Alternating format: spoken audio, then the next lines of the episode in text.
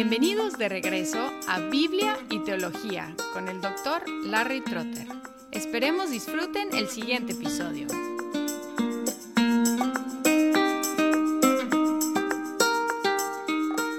En una sección fascinante de Gálatas 4, los versículos 21 al 31, Pablo utiliza un movimiento de judo porque él utiliza la fuerza de sus oponentes contra ellos. Es una técnica que se utiliza en algunos deportes y también en muchos debates, tratando de aprovechar la fuerza del oponente o del adversario en contra de él. Lo fuerte de los judaizantes era la ley, y Pablo les pregunta, ¿Ustedes que quieren estar bajo ley, no escuchan la ley? Vamos a escuchar esta sección que dice, Decidme, los que deseáis estar bajo la ley, ¿no oís a la ley? Porque está escrito que Abraham tuvo dos hijos, uno de la sierva y otro de la libre. Pero el hijo de la sierva nació según la carne, y el hijo de la libre por medio de la promesa. Esto contiene una alegoría, pues estas mujeres son dos pactos. Uno procede de monte Sinaí, que engendra hijos para ser esclavos. Este es Agar. Ahora bien, Agar es el monte Sinaí en Arabia y corresponde a la Jerusalén actual, porque ella está en esclavitud con sus hijos. Pero la Jerusalén de arriba es libre. Esta es nuestra madre, porque escrito está, Regocíjate, oh estéril, la que no concibes. Prorrumpe y clama, tú que no tienes dolores de parto, porque más son los hijos de la desolada que de la que tiene marido. Y vosotros, hermanos, como Isaac, sois hijos de la promesa. Pero así como entonces el que nació según la carne persiguió al que nació según el Espíritu, así también sucede ahora. Pero ¿qué dice la Escritura? Echa fuera a la sierva y a su hijo, pues el hijo de la sierva no será heredero con el hijo de la libre. Así que, hermanos, no somos hijos de la sierva, sino de la libre. La historia a la cual se refiere Pablo se encuentra en Génesis 15 al 21 y recuerda que cuando Abraham tenía 75 años y su esposa Sara o Sarai tenía 64, Dios le había dicho a Abraham que él tendría un hijo. Más o menos diez años después todavía no tenían hijo, y Sarai sugirió que se aprovecharan de una costumbre local ofreciendo su esclava egipcia, Agar, a Abraham para que él tuviera un hijo con ella. Pero cuando Agar, esta esclava egipcia, se embarazó, ella empezó a despreciar a Sarai, quien la maltrató y echó la culpa a Abraham.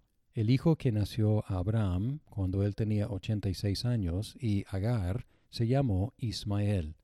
Trece años después, Dios renovó la promesa, aclarando que Abraham y Sarai tendrían un hijo llamado Risa, Isaac, el año siguiente. Dios dijo que su pacto sería con Isaac y sus descendientes.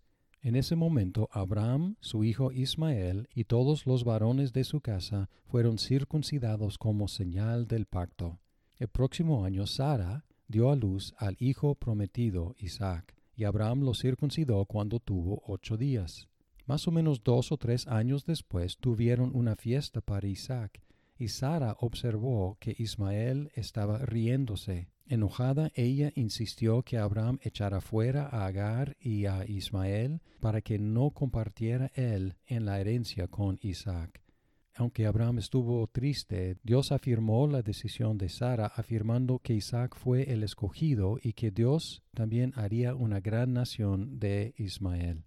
Después Ismael se casó con una egipcia, lo cual hizo que sus descendientes serían menos y menos de la sangre de Abraham.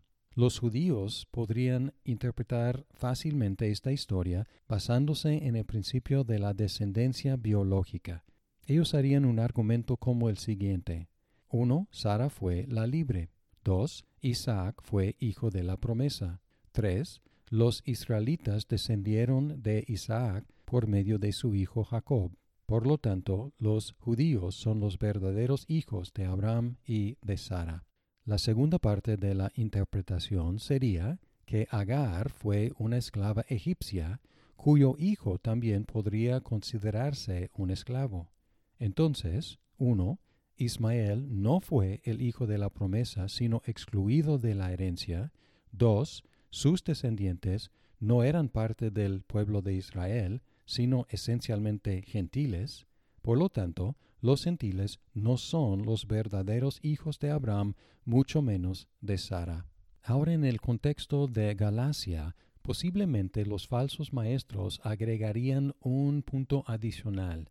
Quizás decían, los que no son verdaderos hijos de Abraham y Sara, es decir, los gentiles, pueden hacérselo por medio de la circuncisión.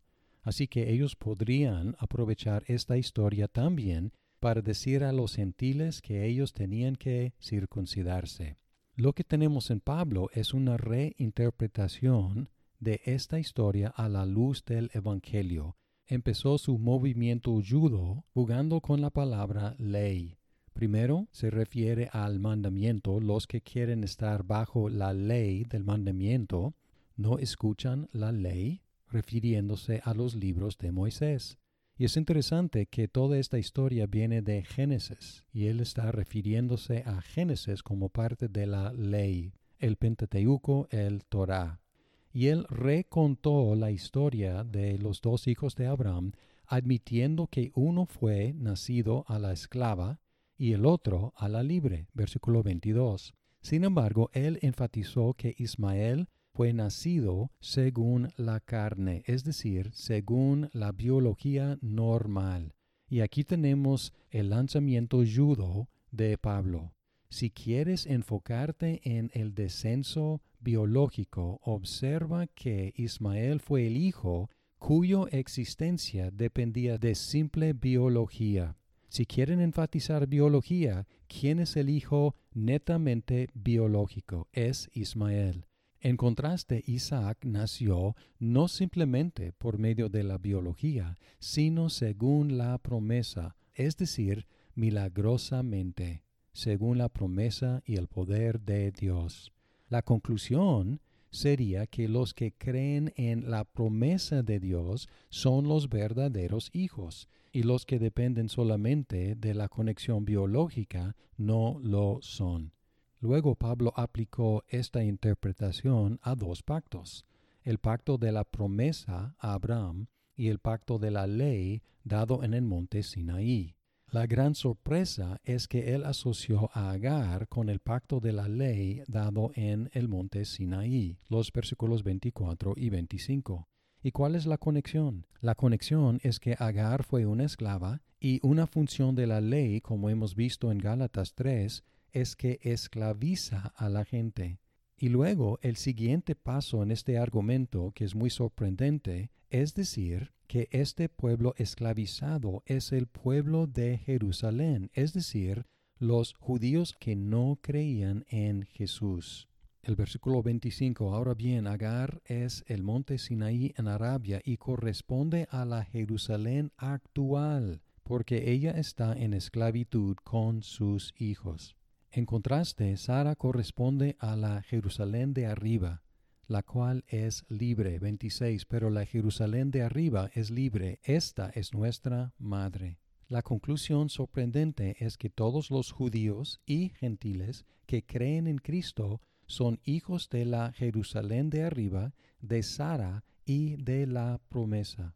Luego la cita de Isaías 54.1 señala la multiplicación de los hijos espirituales de Sara a la luz de la conversión de muchos gentiles. Ahora, aunque este argumento, esta interpretación de Pablo puede ser complicada, simplemente amplifica lo que Pablo ya ha dicho en capítulo 3, versículo 7 y 3.29, que los que tienen fe en Cristo son los verdaderos hijos de Abraham y ahora este argumento avanza la idea, son verdaderos hijos no solo de Abraham, sino también de Sara. Es decir, que lo importante no es la conexión biológica. Uno puede ser un verdadero hijo de Abraham y de Sara sin tener ni una gota de su sangre.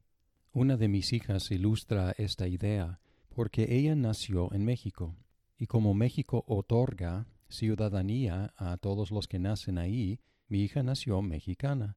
Nació en México, tiene pasaporte mexicano, creció en México y habla español, y todo eso sin una gota de sangre mexicana. Igualmente, para ser verdadero hijo de Abraham y de Sara también, no se necesita descendencia biológica, sino fe en Jesucristo. Ahora, el último paso en este argumento tiene que ver con la exclusión de la herencia el hijo de la esclava, en los versículos 29 y 30. Pues el hijo de la sierva no será heredero con el hijo de la libre. Esta es la diferencia que Pablo hace a través de toda esta carta. Recibir las bendiciones de Dios no depende de obedecer la ley ni de la descendencia biológica, sino de confiar en las promesas las cuales Cristo cumplió. La conclusión es, así que hermanos, no somos hijos de la sierva, sino de la libre. Si hemos asimilado el mensaje de esta carta, que es el Evangelio mismo, y si hemos creído en Cristo, debemos estar preguntando, ¿cómo entonces debo vivir ahora? y es lo que el resto de la carta nos enseña. Vamos a estar sorprendidos de qué tan simple es.